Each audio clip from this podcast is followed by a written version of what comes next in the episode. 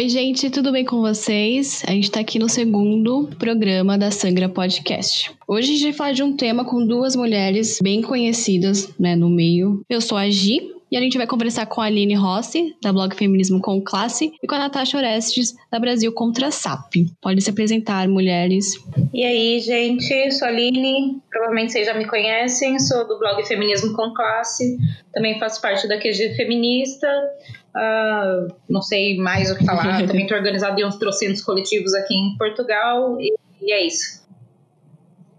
Eu sou a Natasha, autora do Brasil Contra SAP, que é um perfil é, focado na divulgação da lei da alienação parental, mas contextualizando essa lei, é, a, o patriarcalismo dessa lei, o pátrio poder como raiz dessa lei, que é o poder de propriedade dos homens sobre as mulheres, coletivo, né, organizado pelo Estado.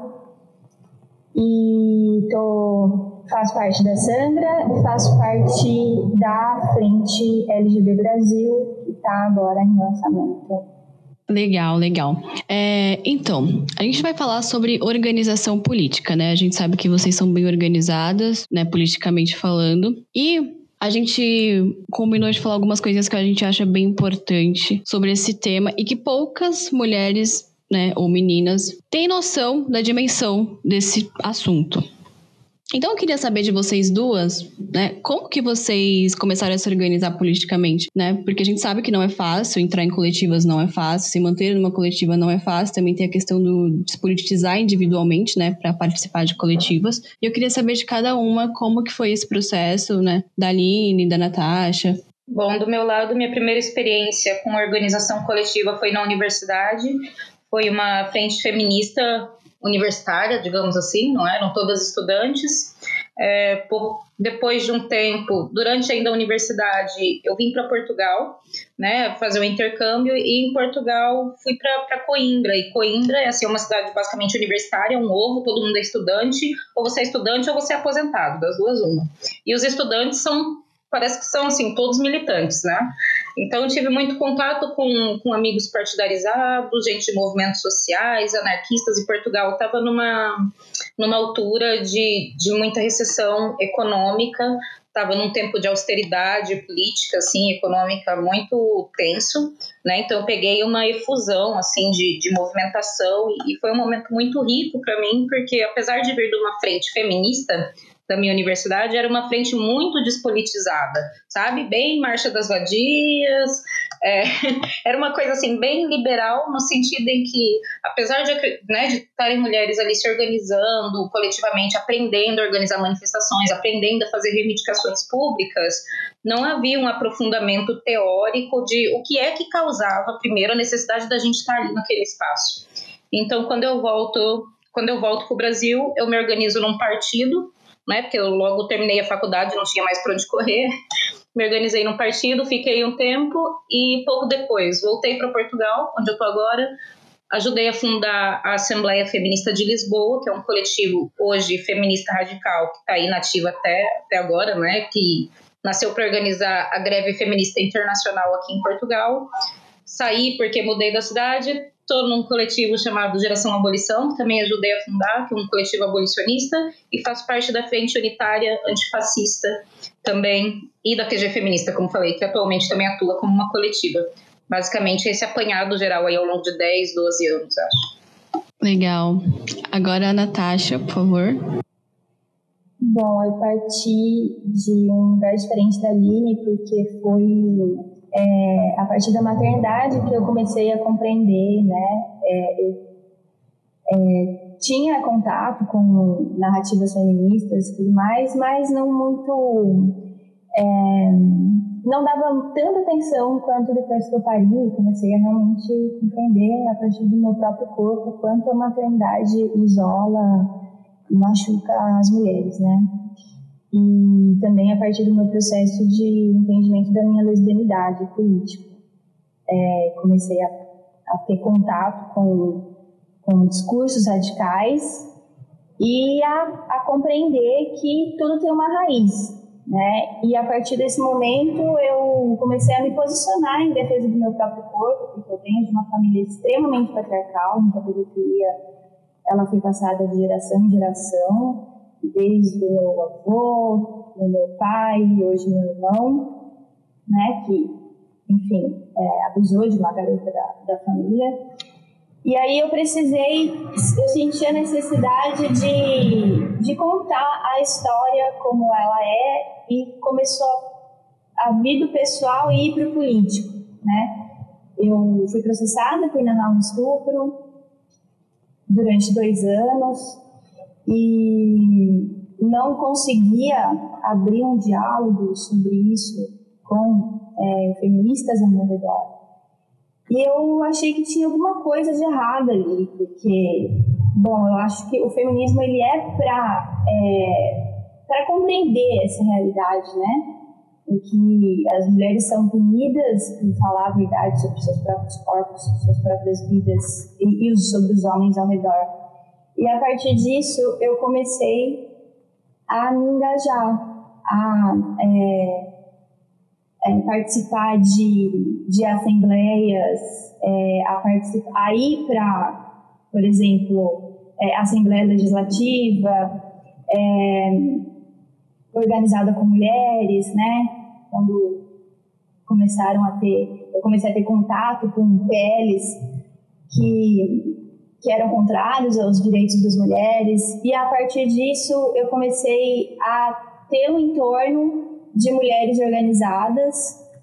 É, me organizei no fórum de, de mulheres da minha região, fórum de mulheres da Zona Norte, conheci as mulheres da minha região.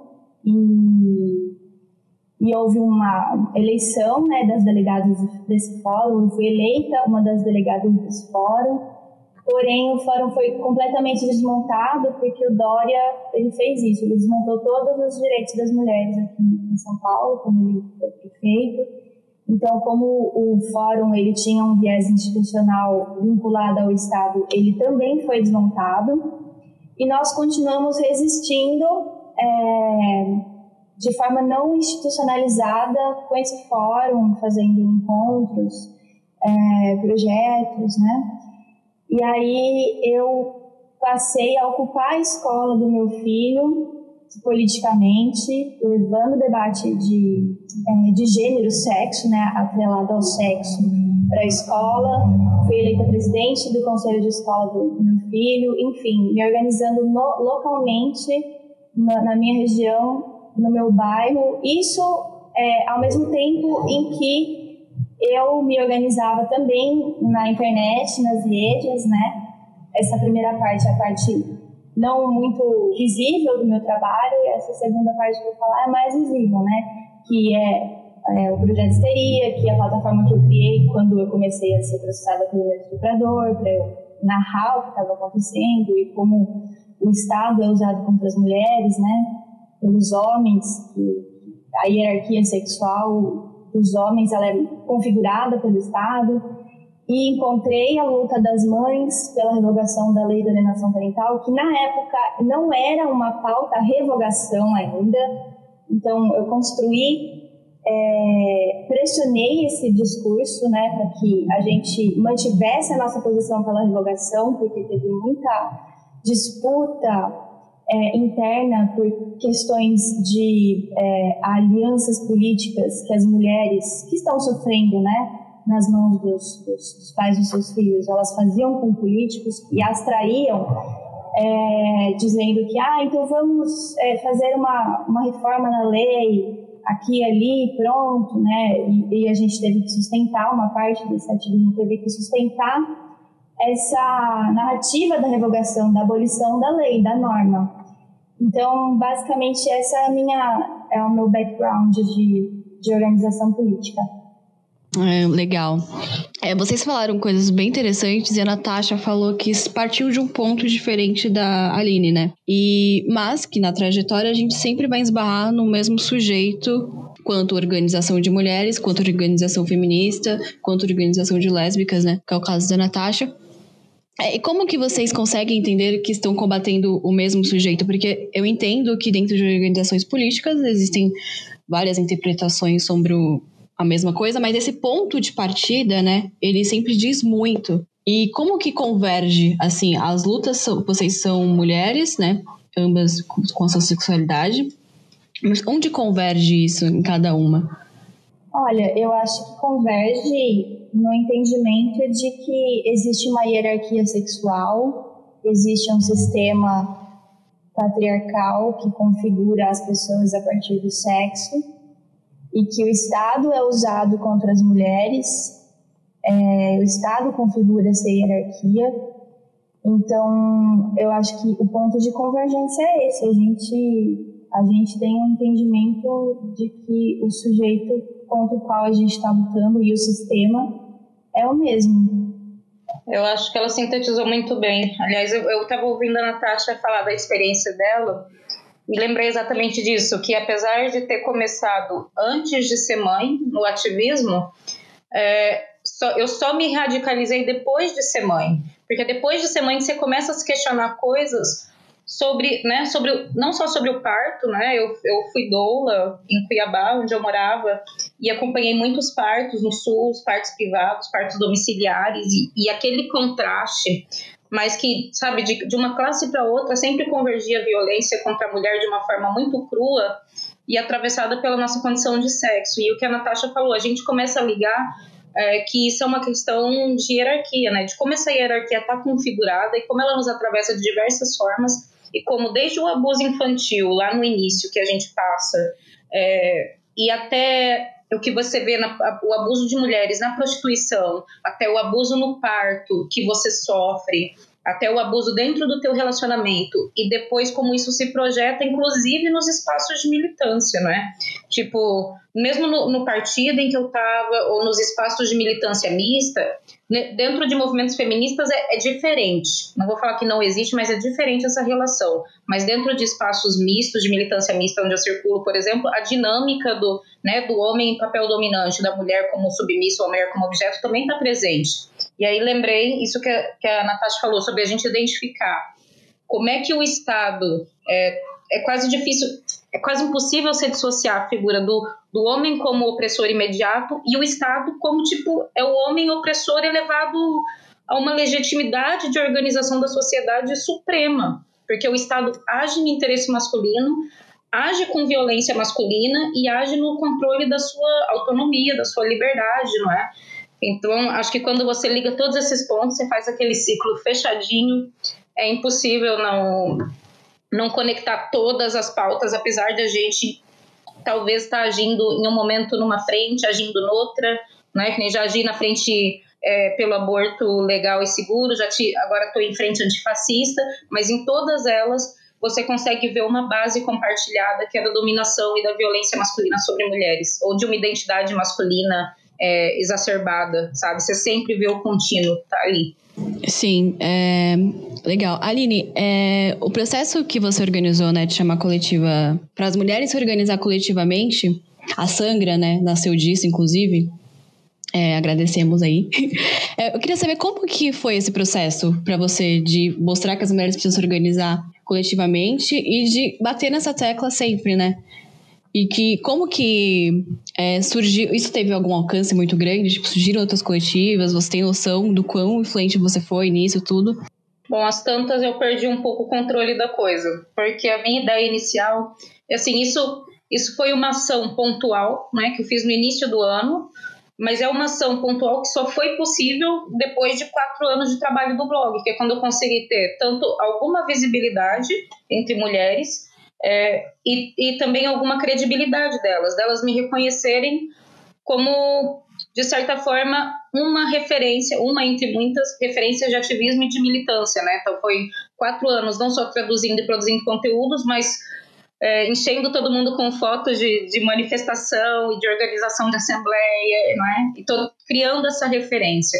E aí eu achei que era um bom achei que era um bom momento e aí foi todo, fui usado completamente mesmo argumento de marketing, pegar o início do ano que todo mundo está fazendo suas promessas e estava todo mundo assim desolado com o Bolsonaro, não é?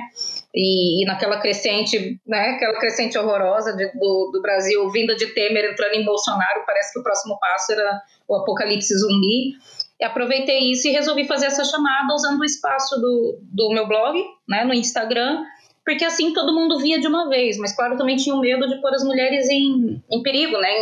Pela falta de segurança que é o mundo virtual. Então, eu organizei por cidades e as mulheres vinham e me chamavam. Eu colocava as mulheres da mesma cidade em contato e dava algumas dicas para começarem a se organizar, porque o que foi meu pensamento? depois de tanto tempo conversando com, com feministas radicais aqui e ali, eu percebia que elas tinham muita vontade de se organizar, mas elas se sentiam isoladas. Elas sentiam que não tinha mais ninguém além delas na cidade delas que fossem feministas radicais. E elas não tinham formação suficiente ou força suficiente para entrar e disputar uma organização liberal, por exemplo, né?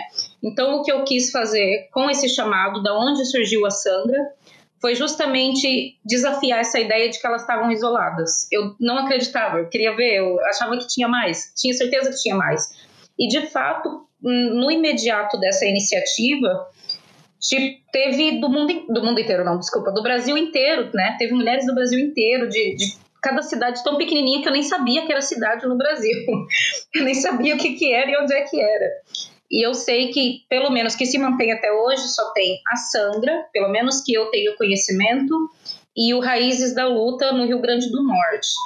Porém, criaram também grupos de estudos, né? Tem várias cidades que, nas quais surgiram grupos de estudos de feminismo radical e de teoria feminista, que, entretanto, não tem nome de coletiva, porque elas não se formalizaram como coletivas, né? As mulheres tinham intenções diferentes, e alguns que começaram mas acabaram por esmorecer por falta de experiência das mulheres, e aí acho que faltou falta mãos para a gente fazer esse trabalho militante de ajudar na formação de novos grupos, porque interesse tem. As mulheres claramente têm. Sim, concordo que tem interesse. É interessante que a, a Aline falou, porque ela falou que isso começou por conta de que o blog dela cresceu, né? A demanda da internet aumentou, isso foi muito importante. Então, e a Natasha, ao relatar como ela se politizou e se organizou, ela falou que na internet ela não tem tanta influência. Natasha, você acha que é por conta do tema, por conta do assunto? Do que, que você acha que não tem tanta influência na internet, como você disse? Não, eu acho que tem sim influência na internet, na internet. É que tem uma parte do meu trabalho não é visível, que eu não coloco muito na internet. E ah, parte, entendi. Essa parte de estar organizada em fórum e, em escola, é, como o, o, perfil ele é focado na revogação da lei da alienação parental, ele não é um perfil geral, Sim. Então, eu trabalho é, com toda sorte de mulheres, né, de todos os espectros políticos. Tem mulheres extremamente conservadoras que, pela primeira vez, entram em contato com uma narrativa é, radical, assim, sabe? Então, a, a influência, ela existe, mas ela é muito focada na revogação da lei da alienação parental e na criação de...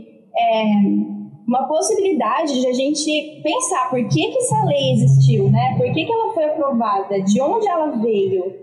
Como que ele pode, como que esse entendimento de como que essa lei foi possível pode ajudar a gente a revogar essa lei? Porque é, não vai adiantar uma, uma reforma na lei. Tem que ser entendido que a raiz é podre. Porque senão né? Então, a, a influência, ela existe nesse sentido. Não no sentido amplo, feminista amplo, né? Mas nesse sentido, sim.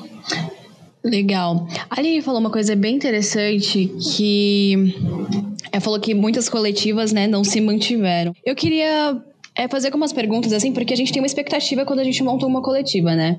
Eu já participei de várias coletivas, já saí de várias também. E quando eu, hoje que a gente tá mais velha, assim, podemos dizer, mais calejadas, a gente percebe quando, né, começa a entender quando vai pra frente, quando não vai no ar, não vai, os interesses daquela coletiva. E organização de mulheres é sempre muito complicado, no sentido de como que a gente se comporta, né, quanto mulher com outras mulheres, né? Porque a gente não é educada a a socialização não permite que a gente trate aquela mulher como uma igual, como uma como uma trabalhadora organizada, assim como nós, né? Então existe ali uma expectativa versus realidade.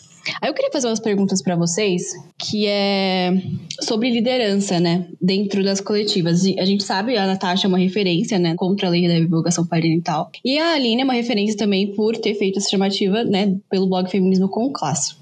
E eu queria saber como que é percebida e é vivida a liderança, né, dentro desses coletivos de mulheres, porque eu percebo que não existe, não é bem claro para as mulheres o que é uma liderança, porque a liderança sempre foi atribuída ao homem, né, por conta do patriarcado. Então eu queria entender como que vocês se organizam coletivamente com isso de liderança. A liderança, eu acho que é, é uma questão assim, eu nunca fui treinada para uma liderança, mas eu entendo que existem objetivos que precisam ser cumpridos e se a, a organização ela não está sendo proativa ou conseguindo realmente ser uma organização para esses objetivos serem alcançados, é, então é preciso que haja uma liderança até que a liderança seja desnecessária. Não é fácil, não é fácil porque, enfim, a liderança ela é percebida por mulheres quando são mulheres em liderança como um autoritarismo,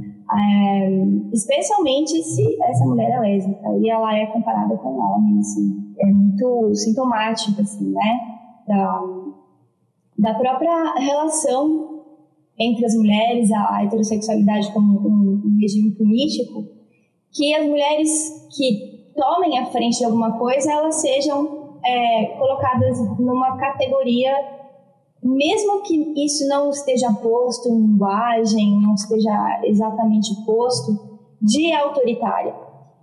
E, e é complicado porque, geralmente, quando você é lésbica dentro do movimento social, você tem sim haters, né? tem, tem lesbo-ódio, é, principalmente se você está numa posição de liderança que não é porque você quer estar ali, mas porque você tem necessidade, porque você tem objetivos e você sabe que aquelas coisas precisam acontecer.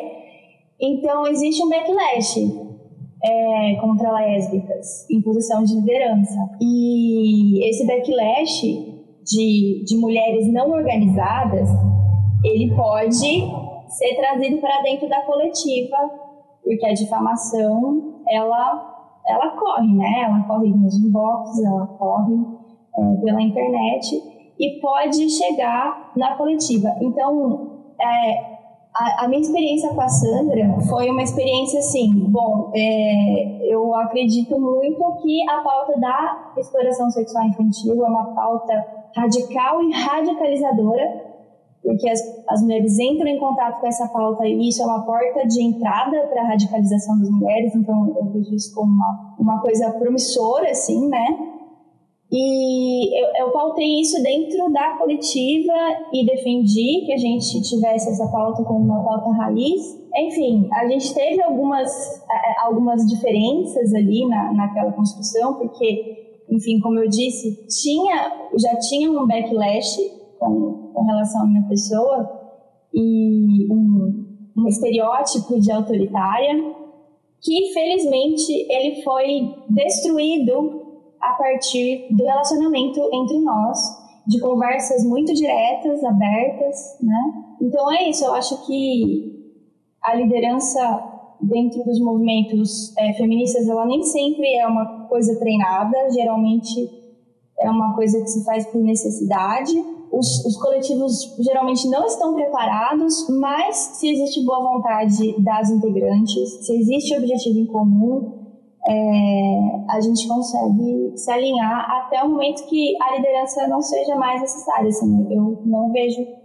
eu não me vejo mais nessa posição. Já já saí dessa posição porque eu, eu vejo que a gente está bem alinhada nesse sentido agora. Eu acho que a Natasha levantou várias coisas super importantes que por si só davam assim um debate longuíssimo. Por exemplo, a questão dos, é, dos estereótipos, né, que são colocados em certas pessoas como lésbicas e como também fazem, por exemplo, com mulheres negras, que são é, agressivas, né? Lésbicas são autoritárias, mulheres negras são agressivas, e isso claramente interfere dentro do, do movimento. E a outra coisa que é muito importante e que, na verdade, nos poupava um grande trabalho e que a Natasha levantou, e que muitas mulheres não percebem quando se organiza pela primeira vez, e eu acho que, por um lado, é a recusa é, de tudo aquilo que ela identifica como ruim na sua vida, né, que é viver a hierarquia sexual, então ela identifica o, é, a liderança, como a Natasha disse, que é quase sempre masculina, como uma coisa ruim. Ela identifica isso como hierarquia e como autoritária. E, por outro lado, também acho que vem de um discurso aí de 50 anos que a gente está levando, discurso anticomunista, sabe? E, e a gente tem essa ideia de, por exemplo, de que partidos e organizações de esquerda são autoritárias e hierárquicas, e a gente leva isso também para o coletivo de mulheres. Acho que todas as informações se misturam na nossa mente, né? Na nossa, as nossas vivências e, as no, e os discursos midiáticos e as nossas referências. Mas elas chegam dentro do movimento e, como a Natasha disse, a liderança existe. A liderança sempre existe porque sempre tem uma pessoa que ou é mais eloquente, ou tem mais, tem mais caminhada, tem mais experiência, não é? E, e não é porque ela quer ser um, um Moisés da vida levando todo mundo atrás, mas como essa pessoa tem, uma, tem mais informações, talvez tem mais experiência, ela consegue ter maior clarividência dos passos. Ela já sabe que fazer assim, assado, talvez não funcione, que a gente, que a gente precisa se organizar, planejar, ser pragmática, atacar uma coisa de cada vez. Por exemplo, né, esses são alguns pontos. E aí, essa liderança existe e ela é sufocada dentro do movimento de uma forma ruim. Ela é atacada, mas como essa liderança é necessária até que, mais uma vez, como a Natasha disse, ótima intervenção, Natasha, estou me sentindo enxugando gelo aqui. É, até que novas lideranças sejam criadas ou que todas nós, em vez de sermos organizadas, sejamos organizadoras, até que isso aconteça, essa liderança é extremamente necessária para manter o grupo coeso e funcionando. Pode reparar que quase, pelo menos da minha experiência, né, tanto em partidos, nos núcleos de partidos, quanto em grupos e coletivos e movimentos sociais, sempre tinha uma figura proeminente.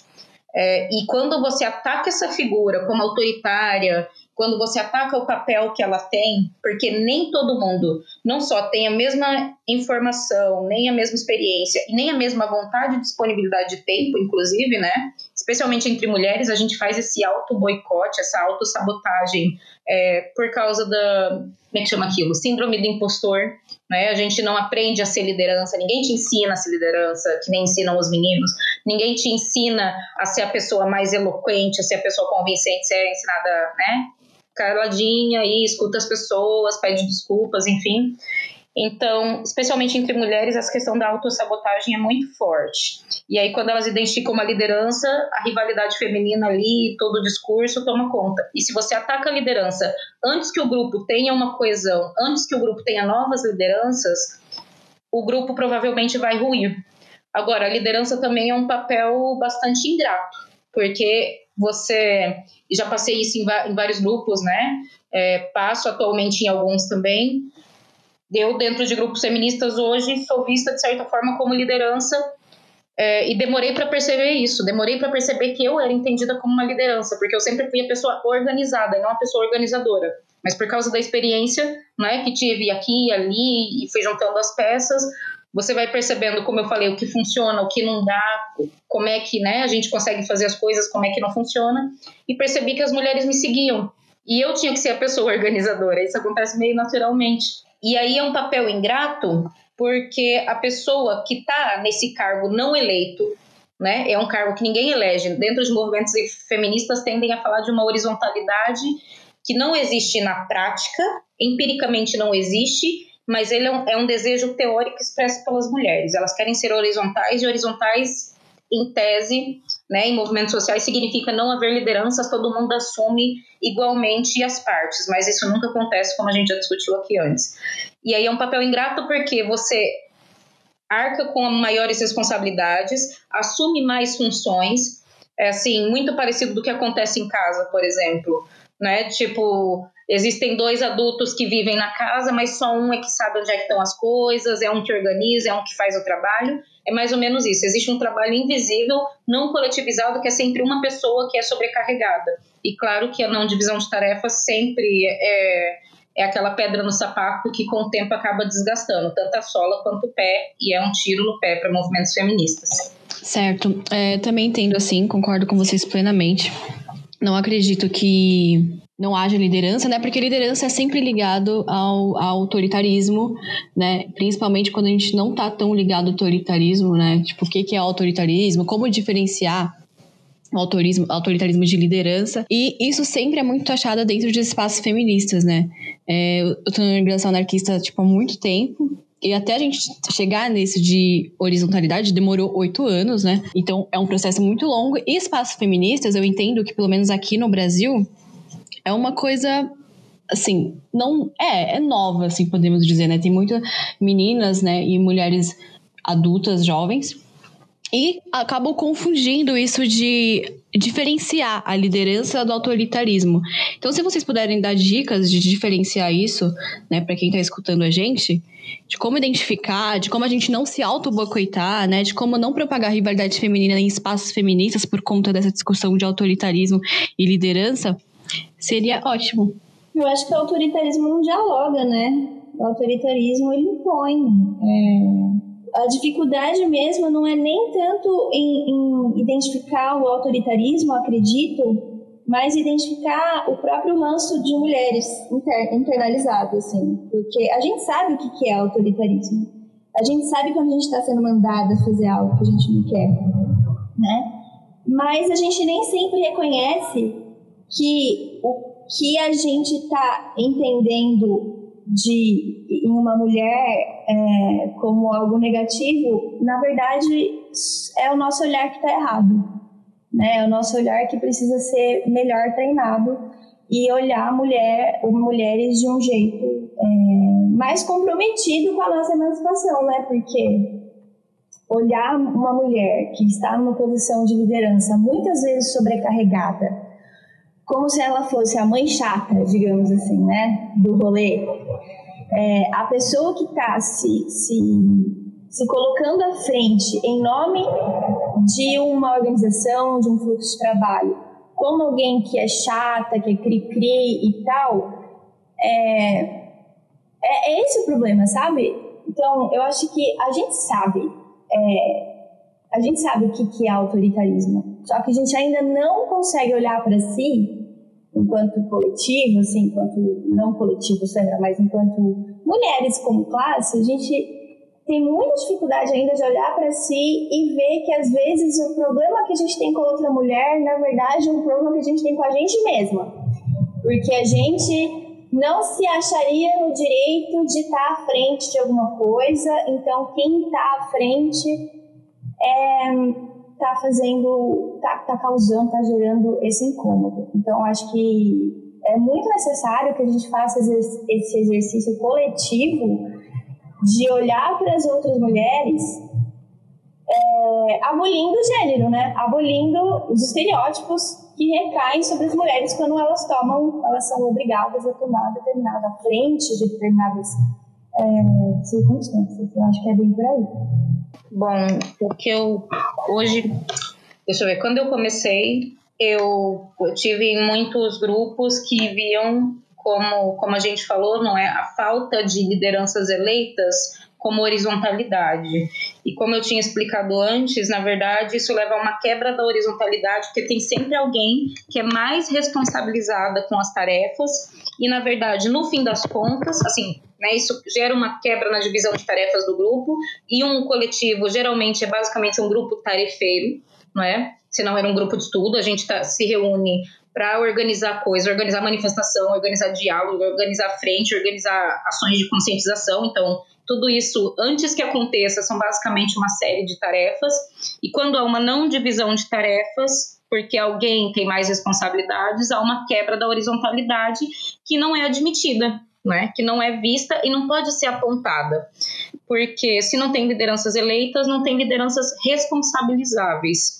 E isso é o que eu estava apontando como a, a, pedra no sapato, né? É o que corrói o grupo, porque ninguém assume responsabilidades. Porque na teoria e na cabeça de todo mundo, todo mundo está partilhando a responsabilidade igualmente, mas isso não acontece. Então, hoje eu vejo assim que é necessário, sempre que possível, dentro de um grupo, eleger pessoas responsabilizáveis. É, pessoas que, por exemplo, um grupo tem alguém, um grupo que já tem muito tempo de estrada e que possivelmente já tem algum reconhecimento público, né, na comunidade, que pode ser chamada, por exemplo, para falar com um jornal local, para ir na escola. Você tem uma pessoa que é responsável por falar com a mídia. Você tem uma pessoa que é responsável pela calendarização e fazer disso algo rotativo para que todas assumam esse papel de tempos em tempos, não é?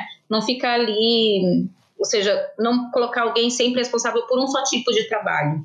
Embora a especialização de vários elementos do grupo seja necessária e para isso seja tempo, você especializar o grupo, uma pessoa só, numa, digamos, numa ação que é fundamental para a manutenção do grupo, torna o grupo dependente da presença dessa pessoa. E a gente sabe que, o, né, que a militância e o, ativismo, o ativismo não, mas a militância desgasta muito. E todo mundo, de vez em quando, tira umas férias do, da militância que é para arejar. E aí o grupo fica desfalcado.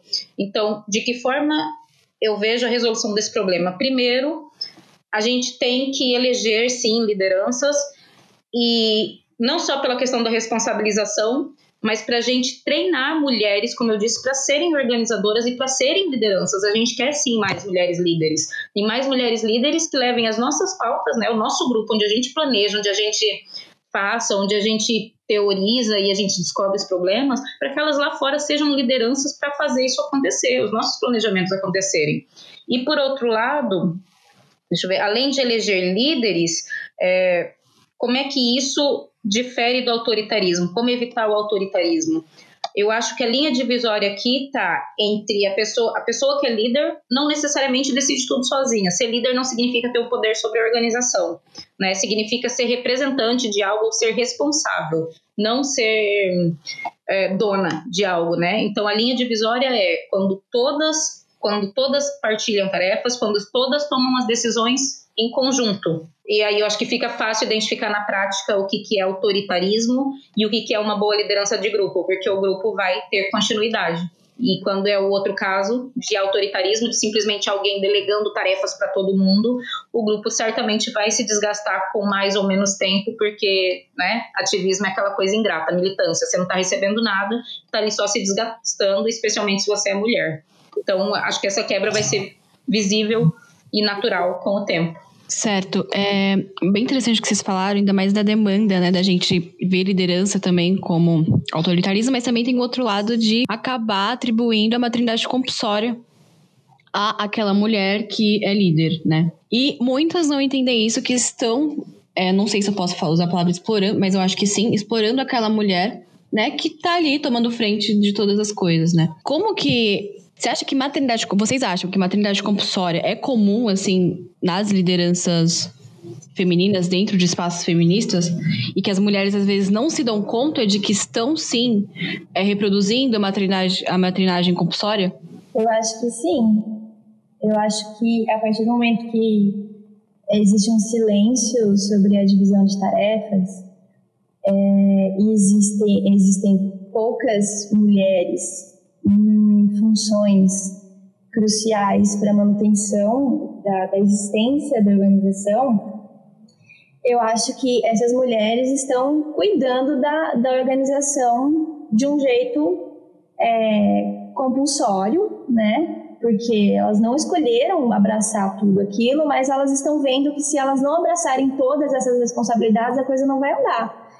Então, é, existe essa coisa de abraçar todas essas responsabilidades e, e eu, eu acredito sim que isso é um, isso pode ser associado à maternidade compulsória. Eu não sei como é em grupos de homens, mas eu, eu não acho que homens tenham essa, como eu posso falar, essa tendência a abraçar tudo para resolver. Por exemplo, dentro da Sangra, a gente tem a Lunar, que é uma organizadora é, impecável, que abraçou muitas coisas, abraçou muitas tarefas, é, e a gente teve, enquanto a gente estava desenvolvendo o estatuto, a gente precisou falar muito sobre divisão de tarefas, a gente precisou falar, tem um texto muito interessante que é sobre a tirania das organizações sem estrutura porque a gente teve essa, essa questão que a Aline trouxe, que é sobre a hierarquia, né? Sobre essa necessidade das mulheres que se organizam em coletivos sentirem que estão em uma organização horizontal, mas não existe horizontalidade quando tem uma mulher cheia de demandas e as outras mulheres não querem se responsabilizar. E eu não consigo dissociar essa experiência de sobrecarga da mulher que está é, fazendo o grupo andar da sobrecarga da mãe em casa, porque são, são muitos trabalhos invisíveis, porque outras pessoas não estão conseguindo se colocar no lugar daquela pessoa e enxergar que existe uma sobrecarga ali. Então, acho que a gente pode fazer esse paralelo, sim, entre, é, entre a, a, liderança sobrecarregada de uma mulher na, em uma organização de mulheres e a, a liderança de uma mãe que faz um trabalho que nem é sequer, que sequer é chamado de trabalho, né? que é o trabalho doméstico. É importante fazer esse paralelo, assim, pra, tanto né, para as mulheres, as meninas que estão chegando agora, né? Porque eu entendo, a Sangra é um exemplo, tem meninas jovens, assim, que não conseguem fazer esse paralelo do trabalho doméstico, né? Que ele é invisibilizado. E a questão da liderança, que às vezes pode estar tá atribuída à maternidade compulsória. E eu queria entender como que a gente tira isso, né? Esse estigma que tem sobre as mulheres que são líderes. Porque eu não concordo nem um pouco com a ideia de ver mulheres sendo exploradas dentro de coletivas feministas. Eu acho que organizações mistas, eu, eu não vejo os homens pegando todos os trabalhos para eles, nunca vi. Acho que a Aline pode falar melhor disso, né? Pra gente entender como que a gente vai tirar esse estigma daquela mulher que tá ali gerindo as coisas, como a gente pode colaborar melhor com aquela mulher, né, que tá sobrecarregada muitas vezes. Bom, eu acho, do que eu vejo em organizações mistas, o que acontece é, adivinhem, vocês vão ficar muito chocados com essa resposta. As mulheres fazem o papel de maternagem na mesma, mesmo que elas sejam maioritariamente vistas num papel quase subalterno, não vou dizer submissa, mas subalterno, tipo menos experiente, menos eloquente, menos líderes que os homens presentes. Mesmo assim, quando acontece um conflito, as mulheres são vistas como aquelas que têm que maternar e fazer, no caso, o trabalho emocional. Também são mulheres que assumem mais tarefas, mesmo em grupos mistos. Da minha experiência, né? que eu passei. E em grupos feministas eu queria adicionar uma outra coisa, em grupos de mulheres, a Natasha falou de uma parte muito boa que é a questão do, do trabalho invisível, né, que a gente já tinha comentado, que é muito parecido com o que tem em casa. É, que nem eu disse, por exemplo, em relacionamentos hétero, não vou falar de relacionamentos lésbicos, porque imagino que é uma dinâmica muito diferente, é, ou pelo menos com origens diferentes, mesmo quando ela se reproduz, assim, na, na falta de divisão de tarefas em relacionamentos héteros, mesmo aquele cara, sabe, que ajuda em casa, que ele ajuda. Então, quando ele vai ajudar, ele vai perguntar para a mulher dele onde é que tá, é, como é que faz, ou ele faz errado, depois pergunta, ai, mas eu não sabia, você tinha que me ensinar, porque ele fica esperando a indicação da líder, né? Esse é o maternar. Mas existe outro maternar dentro da, da coletiva que não é só da pessoa que acumula muitas tarefas e, e que nos boicota na mesma, que é o maternar propriamente dito de trabalho emocional mesmo. De, por exemplo, lembra que eu falei sobre mulheres se autossabotarem e se boicotarem? E, e, que o ativismo e a militância desgasta. Então, sempre tem aquela. Quando a gente vai dividir tarefas, tipo, ai, mas eu tenho que fazer assim. Ai, não, porque eu tenho. Ai, porque eu tenho um batizado esse fim de semana. Ai, eu que eu já tinha marcado com meu namorado. Sempre tem alguém que pode abrir mão de assumir tarefas porque tem uma atividade mais importante. E vai ter, consequentemente, né, se essa tarefa não pode ser adiada, alguém que vai assegurar essa tarefa porque alguém já delegou e alguém tem que segurar. E pronto, alguém tem que fazer. Alguém não vai poder abrir mão. Né? Alguém vai ter, ou melhor, alguém vai ter que abrir mão do seu fim de semana, alguém vai ter que abrir mão de uma atividade que já tinha programado, com o filho, com tal. Essa é uma parte. A outra parte é o trabalho emocional por si só, que é quando mulheres entram nessa de ai, mas eu tô desgastada, ou tá passando um tempo ruim em casa e quer tratar isso dentro da coletiva, sabe? E a coletiva vira facilmente um grupo de desabafos sofridas anônimas, e, e uma tem alguém tem que ficar ali, ai, mas fica bem, ai, porque não sei o quê. E você não pode fazer, por exemplo, críticas políticas né? Porque você é automaticamente vista como uma pessoa insensível. E aí as mulheres se sabotam muito nisso, porque esquecem o básico do grupo, que é o que a gente tinha falado, o grupo ser um grupo tarefeiro, né? Tem ações que precisam ser tomadas e são ações estratégicas, e a gente está definindo estratégias para o nosso movimento, para nossa libertação não é para o nosso avanço de status de ser humano na sociedade. Mas se você tem que ficar pisando em ovos dentro do grupo para não ferir sentimentos, tem que fazer críticas com paninhos quentes, porque qualquer divergência não pode ser trazida à tona, qualquer divergência é vista como um ataque, ou seja, você tem que ficar maternando, o grupo não consegue andar, sabe? Você não consegue evoluir, você fica presa nesse ciclo de trabalho emocional entre ativistas, por mais bem intencionadas que sejam. Certo. É, você tocou num ponto bem interessante, que é essa ideia do acolhimento, né? Eu vejo isso muito no movimento de mulheres brasileiro. Eu não consigo ver tanto de fora, eu, eu sou muito ligada ao movimento alemão lá de fora, né? E eu queria entender isso com vocês. Realmente, Karine falou importante. A, a gente é vista como insensível quando a gente faz alguma crítica que discorda ali daquele senso, né? Que vai falar, poxa, mas isso não é legal por conta disso, disso, disso, disso. Aí você tem lá toda uma crítica política e a pessoa vai levar pro lado pessoal e vai dar aquilo o nome de invalidade feminina. Isso é muito atribuído em grupos feministas, né? A gente nunca sabe o que, que a gente tem que falar, como a gente tem que falar. E isso é ruim para todas as integrantes, né? Eu acho que até a ideia de você sempre terceirizar as coisas para uma mulher que tem mais voz mais ativa ali dentro, acaba que aquela mulher, né, que teve um pensamento, que quis dizer alguma coisa, né, mais politizada, se cale diante dessa situação de que ela esteja propagando rivalidade feminina, que é uma coisa que existe muito e os mentes feministas brasileiros. É uma coisa assim que toda semana tem algo sobre isso, né, na, entre mulheres que são mais, vamos dizer, mais influentes nesse meio feminista, né? Aí sempre tem brigas de coletivas contra os coletivas. Eu queria entender o que, que vocês pensam disso. A rivalidade feminina, ela é uma, uma realidade, né? A gente vivencia essa realidade e não tem nenhuma mulher que esteja isenta de praticar a rivalidade feminina. Eu acho que a gente precisa observar, sim, é... só que o primeiro movimento que a gente precisa fazer é interno, né? Olhar para dentro. Porque não adianta a gente ficar apontando a rivalidade feminina na outra quando a gente não percebe esse próprio mecanismo na gente, né? Então, é, acho que a gente precisa fazer um pacto coletivo, sabe? Porque a gente tem. Qual que é o nosso objetivo final? A abolição do gênero, né? Então, a abolição do gênero, ela não é uma coisa que a gente vai conseguir lá no fim da nossa luta. Ela precisa ser tentada diariamente, né? É, a gente não vai conseguir abolir o Estado, abolir a masculinidade dos homens, mas o que a gente a gente pode abolir é, para criarmos um sistema é, entre mulheres que funcione, né? Então, eu acho isso. A rivalidade feminina, ela é uma realidade e a gente vê muito isso na internet, né? Porque, principalmente porque quando a gente está mediada pela tela, é muito mais fácil a gente rivalizar com outras mulheres do que quando a gente está lá, olho no olho, embora também aconteça, né? Então, a gente vê muita toxicidade nas redes, né? De, de umas contra as outras, e brigas enormes e comentários mil comentários e é, a falta de respeito, né?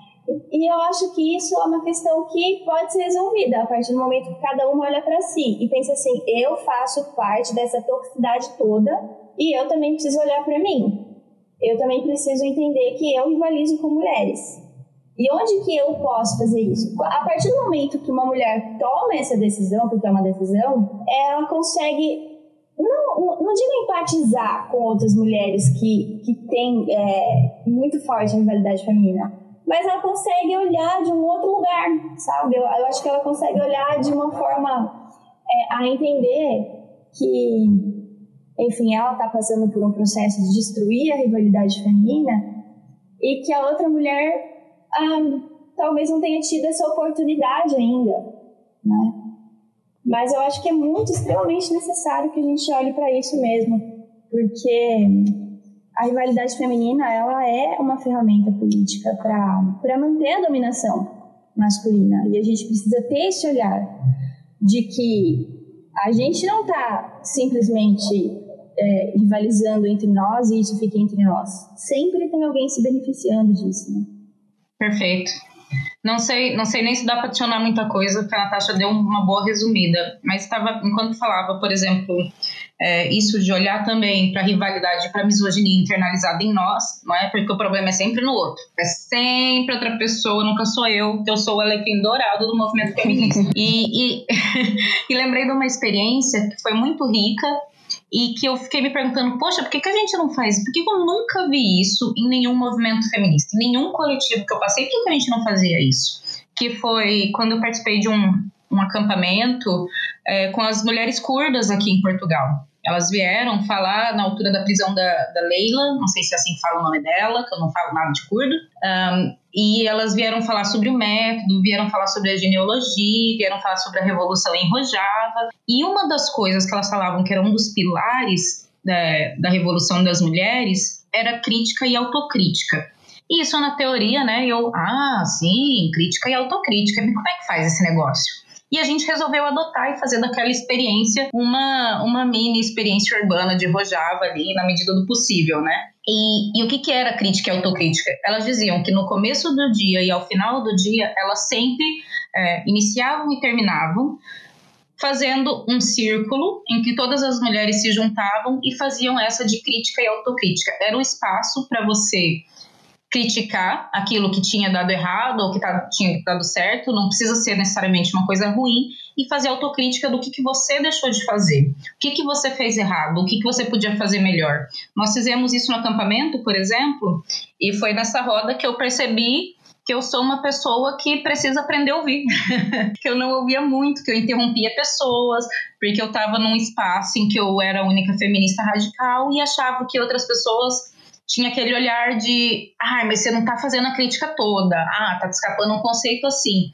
E por medo de que as outras pessoas entendessem as coisas pelas metades ou saíssem com uma ideia errada, eu muitas vezes interrompia ou falava mais vezes do que era de fato necessário, né?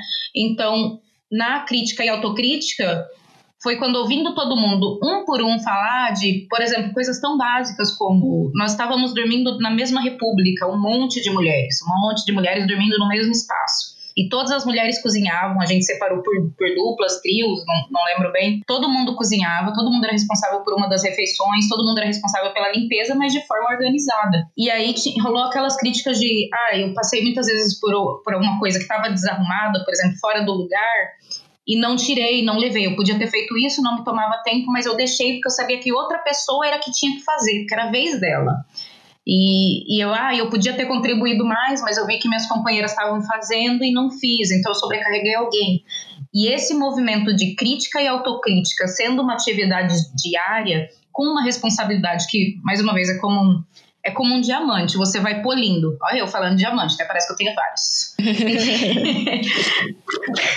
é uma coisa que você vai polindo com o tempo, porque eu imagino que nas primeiras vezes a rivalidade também vai insurgir nesse espaço.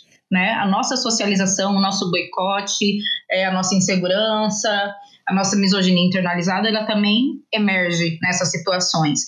Mas tornando aquilo uma prática cotidiana dos, nossas, dos nossos movimentos, você aprende a usar isso como uma ferramenta, um espaço de resolução de conflitos e um espaço de construção, não só teórica, como de laços políticos e de prática política. Você entende onde a sua prática falhou, onde a sua prática pode melhorar, onde você refletiu mal sobre o outro, ou sobre si, ou sobre o espaço, ou sobre a ação, onde você está falhando com outra pessoa.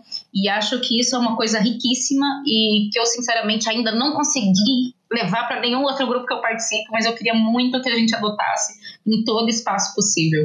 Muito legal isso. É, dentro das coisas, só para né, situar coletivas anarquistas, que eu sempre participei delas, tem muito isso da autocrítica e da crítica, né? Para chegar ide no ideal de autogestão. Então eu ia perguntar para vocês se vocês têm uma ideia de como evoluir, né, disso, de sair da maternidade compulsória, da exploração da, daquela mulher organizada, para chegar no ideal de autogestão, assim, de que cada uma possa se organizar, né, ser mais proativa, entender que não é porque você tá num setor que você não pode colaborar no outro, que claro que se der. É, eu acho que na Sangra foi o que a Natasha disse, né, só trazendo um exemplo, a gente teve um pouco de dificuldade diante disso, só que a gente tá conseguindo resolver porque é o que a Aline disse, é um diamante que tem que polir, né? Então acho que a Aline já resumiu bem como que demora, demanda muito tempo isso, tem que ter muita autocrítica, parece aquela coisa chata, né? Ah, o PT não faz autocrítica, mas é necessário, sabe? Porque é muito difícil mesmo, falo por mim, vocês também sabem que é muito difícil. E já que a gente tá falando de organizações de mulheres, de organização política, não só, não, não são da mistas, né? Embora eu e a Aline participe, é, eu queria entender como que as relações, né, por exemplo, mulheres héteros, a heterossexualidade compulsória influencia, né, em organizações que são feitas só para mulheres, porque eu creio que influencia, porque, né, é, uma, é um regime político, é uma imposição social muitas vezes, e pode trazer mil e um problemas dentro daquela coletiva só de mulheres. O que, que vocês têm a me dizer sobre isso? Sempre tem é, resquícios de, de, de heterossexualidade como de político dentro de grupos mistos, onde tem lésbicas, bissexuais, heterossexuais. Eu, particularmente, acho que faz parte, porque eu não isento mulheres lésbicas dessa reprodução. É, apesar de partir de lugares diferentes, as mulheres lésbicas também têm, têm, é, têm problemas com rivalidade feminina. Então, é, eu acho assim que, é, por exemplo, um, um problema que eu, que eu que, que me dá bastante agonia é a defesa de homens sempre, né? Ou, ou defesa de teóricos, ou trazer teóricos, homens para dentro de espaços especificamente radicais. Isso me incomoda bastante, né? Ai, vamos estudar esse cara e, e sempre de uma forma como se ele fosse um, um representante de algo que realmente tenha valor para gente, valor político para gente valor político, na, na minha concepção, enquanto lésbica radical, tem enquanto crítica. A gente precisa criticar os homens, os teóricos, né? principalmente brancos, é, não só, obviamente, mas principalmente brancos. É, e eu vejo, não dentro da Sangra, né? mas no movimento de mulheres é, radicalizadas, que se dizem radicais, eu vejo muito. É, essa coisa de ah, querer encaixar teóricos homens é, no tecido das teorias radicais, e isso me incomoda profundamente. Associar é, Karl Marx, Engels com feminismo radical, por exemplo, para mim é, é o cúmulo do absurdo, enquanto tem muitas mulheres lésbicas que produzem conteúdos completamente incríveis e que não são estudadas e que não é dado devido valor, ou seja, coloca-se aí, associa-se aí é, um teórico homem que provavelmente, provavelmente não, com certeza explorou a mão de obra de uma mulher é, doméstica para poder sentar o bumbumzinho para escrever seus livros, né? É, e produzir suas teorias super revolucionárias e pretere-se as próprias mulheres do espaço de intelectualidade que nós estamos tentando é, mostrar para as mulheres que esse é o nosso espaço. Então, eu acho muito contraproducente é, que as mulheres heterossexuais não entendam que a heterossexualidade é um regime político. Ela não é só, ai, nasci heterossexual, sabe? Não posso escolher fazer o quê, né? Não é esse o discurso. é preciso politizar a heterossexualidade. É preciso entender que a heterossexualidade não se trata somente do homem com que você se deita. Se trata também dos homens que você consome, né? Dos homens que você é, prefere, que você dedica o seu tempo, em vez de dedicar a mulheres, intelectualmente, artisticamente. E isso acaba, sim, é, sendo levado para os espaços de, de construção de mulheres e a, as mulheres lésbicas, elas ficam é, angustiadas, desgostosas com a situação. E é muito complicado a gente se fazer ouvida. É muito complicado. É um, isso é algo bastante profundo e enraizado, né, que precisa tra ser trazido à tona. A gente, é, a gente quer as nossas sendo valorizadas, não só mulheres lésbicas. A gente quer, a gente quer ser guiada é, pela intelectualidade feminina. Por que empurrar a intelectualidade masculina em espaços de construção de mulheres, sendo que essa intelectualidade masculina ela usurpou a força de trabalho de uma mulher, trabalho reprodutivo, trabalho doméstico. Então, é, a, a politização da heterossexualidade ela tem, ela tem esse viés também, né, de entender que a gente precisa criticar os homens enquanto classe, então por que, que a gente vai trazer os homens intelectualmente para dentro da nossa, dos nossos espaços e que a gente está lutando para ser reconhecida? Eu acho é, é que há uma dissonância cognitiva, assim, que a, a heterossexualidade nesse sentido ela precisa ser estudada, principalmente pelas próprias heterossexuais. Bom, eu, eu tenho. Eu vou.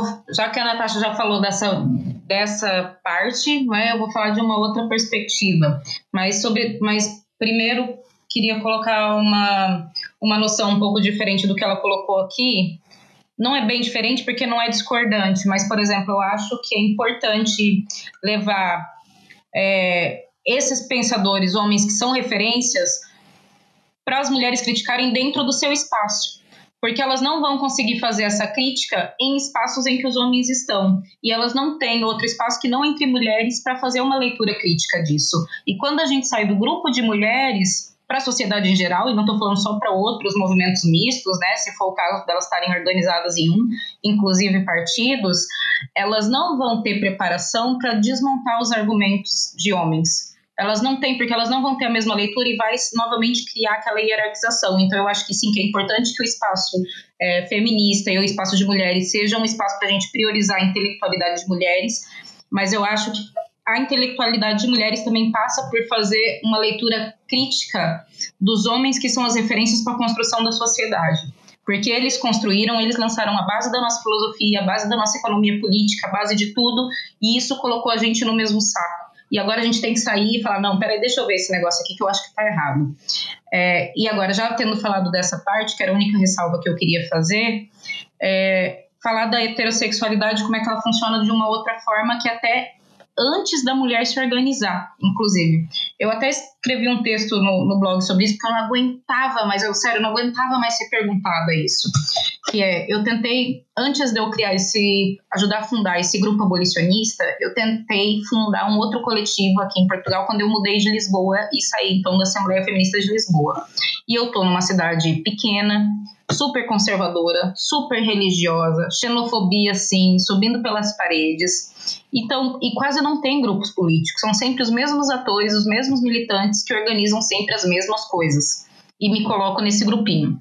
É, somos mesmo muito poucos. E aí eu tentei convocar para a criação dessa coletiva e chamei algumas mulheres do meu trabalho, apesar de que eu era nova no trabalho, já andava ali fazendo né, uma conversinha com elas, infiltrando o meu cavalinho de Troia com assuntos feministas para dentro de cada conversa que tinha.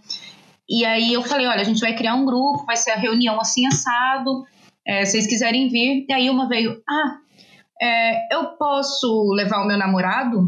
E eu, oi? Fiquei até assim meio com a cara descongelada, piscando, tipo, é, o quê? Eu tô ouvindo isso e eu falei, olha, eu acho melhor não. É, eu acho que nesse momento não. Respondi assim, né? Tentei sair pela tangente. Aí a outra, homens não podem? Aí eu acho que isso é antidemocrático, porque né, se a gente quer alcançar a igualdade, nenhum grupo pode excluir o outro. E eu fiquei olhando aquilo. Eu não preciso dizer que essas duas mulheres são heterossexuais, até porque, como a Natasha levantou, a heterossexualidade é um regime político e ela às vezes nos cobre muito mais do que vai muito além do que só mulheres heterossexuais. Também é uma, uma forma de pensar que nem a Monique Wittig falava né? O pensamento heterocentrado. E aí elas ah mas como assim? Se excluir homens não é um grupo mesmo progressista, é reacionário.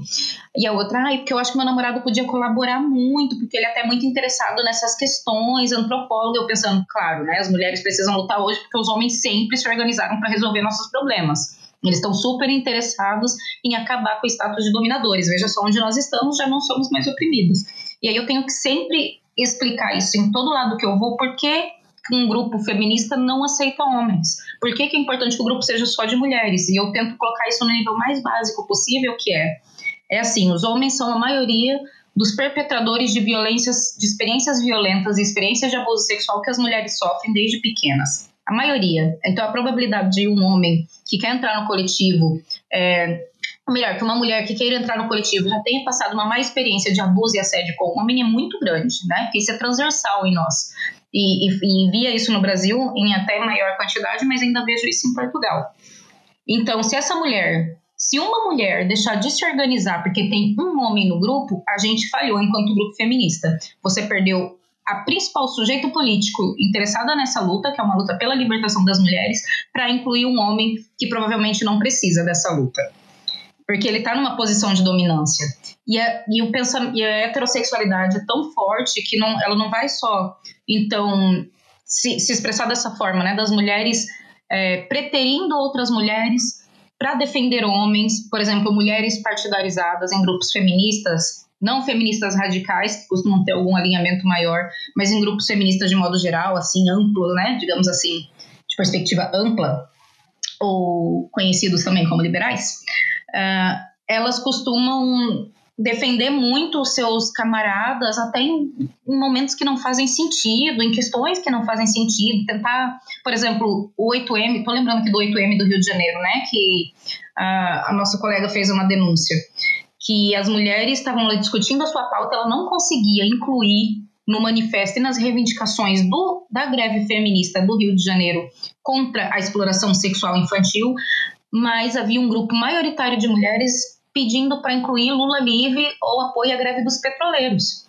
É uma greve feminista, deveria estar no, organizada pelos interesses das mulheres. Então, eu acho que isso é, né, é, uma das, é uma das formas em que isso se expressa, mas também antes das mulheres conseguirem se organizar sequer, que é quando elas pensam que nenhuma luta é legítima ou que não existe nenhuma possibilidade de se organizar sem um homem presente. Parece que a luta não é válida se não tiver um homem presente. Ela não é legítima, porque a mulher, que nem dizia a McKinnon, né, ela é a vítima ontológica. É isso que ela é. Ela é a, a própria definição de vítima na sociedade. Ela não pode ser um sujeito político se não tiver um homem para validar a existência dela. Então, acho que é principalmente isso. Posso Legal. Um Pode. Quando eu falei sobre, as, sobre os teóricos homens, eu não quis dizer que a gente não precisa estudá-los, mas sim que existem mulheres que se dizem feministas que querem, é, digamos assim, enfiar os teóricos no, na, dentro do tecido da teoria feminista, no sentido de que eles podem ser sujeitos disso, sabe?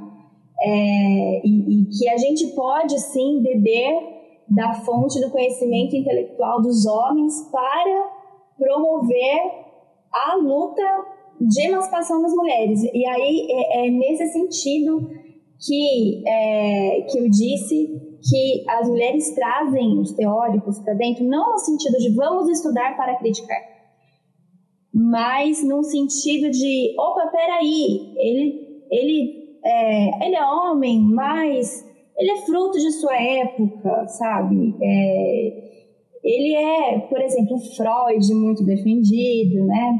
Aquela coisa toda. É, é, um, é um, acaba se tornando um, um, liberalismo ali dentro de uma luta que a, a, a intelectualidade é, feminina deveria ser é, pautada e valorizada. E, infelizmente, eu vejo que é, a maioria das que trazem essa necessidade de enfiar os teóricos homens dentro do tecido da, é, da construção do pensamento de emancipação feminina, é, geralmente são mulheres que vêm da academia, são mulheres muito heterossexuais que vêm da academia e que é, fizeram suas pesquisas a partir de pensadores homens e são incapazes de fazer uma crítica a esses homens, uma crítica política que seja condizente com o seu posicionamento político. Eu vejo isso acontecer demais, sabe? Mulheres heterossexuais que se identificam como radicais, mas querem usar homens para embasar pensamentos feministas. Eu acho isso muito heterossexual. É, então, partindo desse ponto de radicalidade, só pra gente encerrar, porque a gente está falando uma hora aqui. É, para vocês e também para quem vai escutar a gente, né, e tá tentando aqui achar um ponto para começar a se organizar politicamente, é, o que seria essa como, né, dicas de como começar? A Aline já tem um material muito excelente sobre organização política no blog Feminismo com recomendo que leiam. E queria saber como que exerce, né, a Natasha falou de radicalidade, como que exerce essa radicalidade profunda, como traz isso para dentro das coletivas, né, já que nós dizemos mulheres radicais. E dicas de como as mulheres podem ser, exercer isso né? Como que chega nesse ponto? Bom, eu acho que, assim, como você disse, né, eu já, te, já preparei um material sobre isso, embora acho que aquele material vai ser mais útil para mulheres que já estão organizadas, não necessariamente experientes, mas já começaram uma organização, porque ele foi pensado justamente para a gente, digamos, cortar caminho. É, o material, para quem estiver ouvindo, vocês jogarem no Google, provavelmente vocês acham. Lá no meu blog, no Instagram, Feminismo com Classe, tem um destaque chamado livro, que vocês têm um link, que é o livro é, da organização política do movimento feminista, onde eu compilei vários textos sobre organização, sobre ações de, de coletivas radicais e de outros grupos revolucionários, como as mulheres curdas e as mulheres do Afeganistão. Compilei tudo isso porque eu acho que é uma memória. Essa memória de luta e resistência das mulheres tem que ser reivindicada, utilizada aproveitada e honrada, né, na nossa, na nossa luta. É recuperar, resgatar o que as mulheres já fizeram, em vez de tentar ficar aqui reinventando a roda. Então a ideia era mesmo fornecer um material que elas pudessem cortar aqueles erros básicos no princípio, pelo menos coisas que eu quando comecei gostava de saber. Agora, eu acho que é importante também ser dito que a melhor dica para você começar é comece. Ridículo, é tão simples quanto isso, porque quem tá de fora e nunca nunca fez parte de nenhum tipo de grupo, pensa que é um bichão de sete cabeças começar a se organizar, acha que, que vai precisar de muita gente, que você precisa de alguma burocracia, parece que você vai criar uma empresa, mas não é nada disso. Um coletivo é um grupo de pessoas alinhadas politicamente que resolveram se juntar. E às vezes esse alinhamento político nem existe de partida. Ele vai se afinando com o tempo. Então, você quer começar? Junta as mulheres que estão no seu entorno, aquelas que você pode contar e que você sabe que tem alguma semelhança contigo. Não precisa ser 100%, porque essa seria é, você, né? Então, aquelas que pensam muito parecida contigo, que tem algum alinhamento político e vai trabalhando isso ao longo do tempo. Eu conheço a, a teoria, por exemplo, eu estava lembrando aqui da Conferência de Teoria Feminista Radical, que é organizada desde 2014 em Londres, é organizada por um coletivo chamado Hard Femme Collective. E eu pensei, cara, para elas organizarem isso, que chama Julie Bindel, que chama a Sheila Jeffries, a Janice Raymond, junta aqui várias, é, com todo respeito, dinossauras, assim, né, da teoria feminista radical, elas devem ser um grupo enorme, né, ainda mais que a Inglaterra é gigante. É um grupo de duas pessoas duas mulheres assim de 60, 70 anos e elas fazem e acontece. Então o que você precisa não é de muita gente, é de muita vontade e sobretudo de, de muita disposição não só para fazer, mas para estudar, para fazer de forma organizada. Então hoje eu vejo que o que nos radicaliza e o que nos, nos cede, digamos assim, esse título de radical, essa não, não essa identidade, mas essa legitimidade, essa validação de ter uma organização radical, é, são três coisas. Uma é a organização coletiva, porque a radicalidade é coletiva, ela não tem como ser isolada. É, dois é a continuidade desse grupo, portanto, você não, tá, você não pensa a coletivização imediata, não é coletivizar, não é juntar um grupo para ir pregar lambe na cidade, né? É juntar um grupo, é, que nem a Natasha começou esse podcast falando, né? É, ter um objetivo, executar esse objetivo, planear esse objetivo. É isso, é você ter visão, sabe? Nós somos mulheres, parece um bicho de sete cabeças, mas a gente sabe o que a gente precisa. Nós somos mulheres, nós vivemos a nossa opressão. A gente sabe o que está errado. Então agora a gente tem que descobrir como é que a gente muda. E é isso que um coletivo faz. Então, juntem as mulheres próximas, é, tem que pensar um grupo coeso, de que forma que esse grupo pode atuar e pensar a continuidade e o crescimento desse grupo para um movimento de massas. Eu acho que esses são os três pontos da radicalidade. Ele é na prática, né? Porque em teoria vai lá muita coisa. É a organização coletiva, essa organização pensada para continuidade organizada, informada pela teoria, e, e pronto, em terceiro é isso, é fazer crescer um movimento e não o teu grupo como se ele fosse uma, uma marca. É pensar estratégias para aquilo se alargar de tal forma que as mulheres juntas, não é? Consigam fazer todas as mudanças necessárias. Mas para isso é preciso começar, é preciso juntar as mulheres que estão próximas de você, formar um grupo e pensar isso junto. Às vezes não é fácil, às vezes exige uma paciência que a gente não tem, mas se a gente não fizer, ninguém vai fazer, porque as interessadas somos nós e os homens estão muito bem, obrigado. O que mais eu tenho que acrescentar? Ele me falou tudo, sinceramente. nem o que dizer mais. Assina embaixo de tudo, de, de tudo que a Aline disse. Não tenho nem necessidade de falar mais nada. Uhum. Bravo. Então é isso, mulheres. A gente pode encerrar então, né? É, vou deixar vocês encerrarem, deixando suas redes sociais, né? Que a internet, pandemia, é o que a gente tem, não é mesmo? Vou pedir para quem tá ouvindo seguir a Sangra nas suas redes sociais. A gente tem a página no Instagram, arroba Sangra Coletiva. E Facebook, a página, né? E nosso canal no YouTube e agora o podcast. Vocês ajudam muito a gente contribuindo.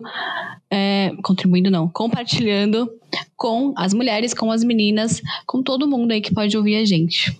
Arroba Brasil Contra SAP é o perfil em que eu é, luto pela revogação da lei da alienação parental.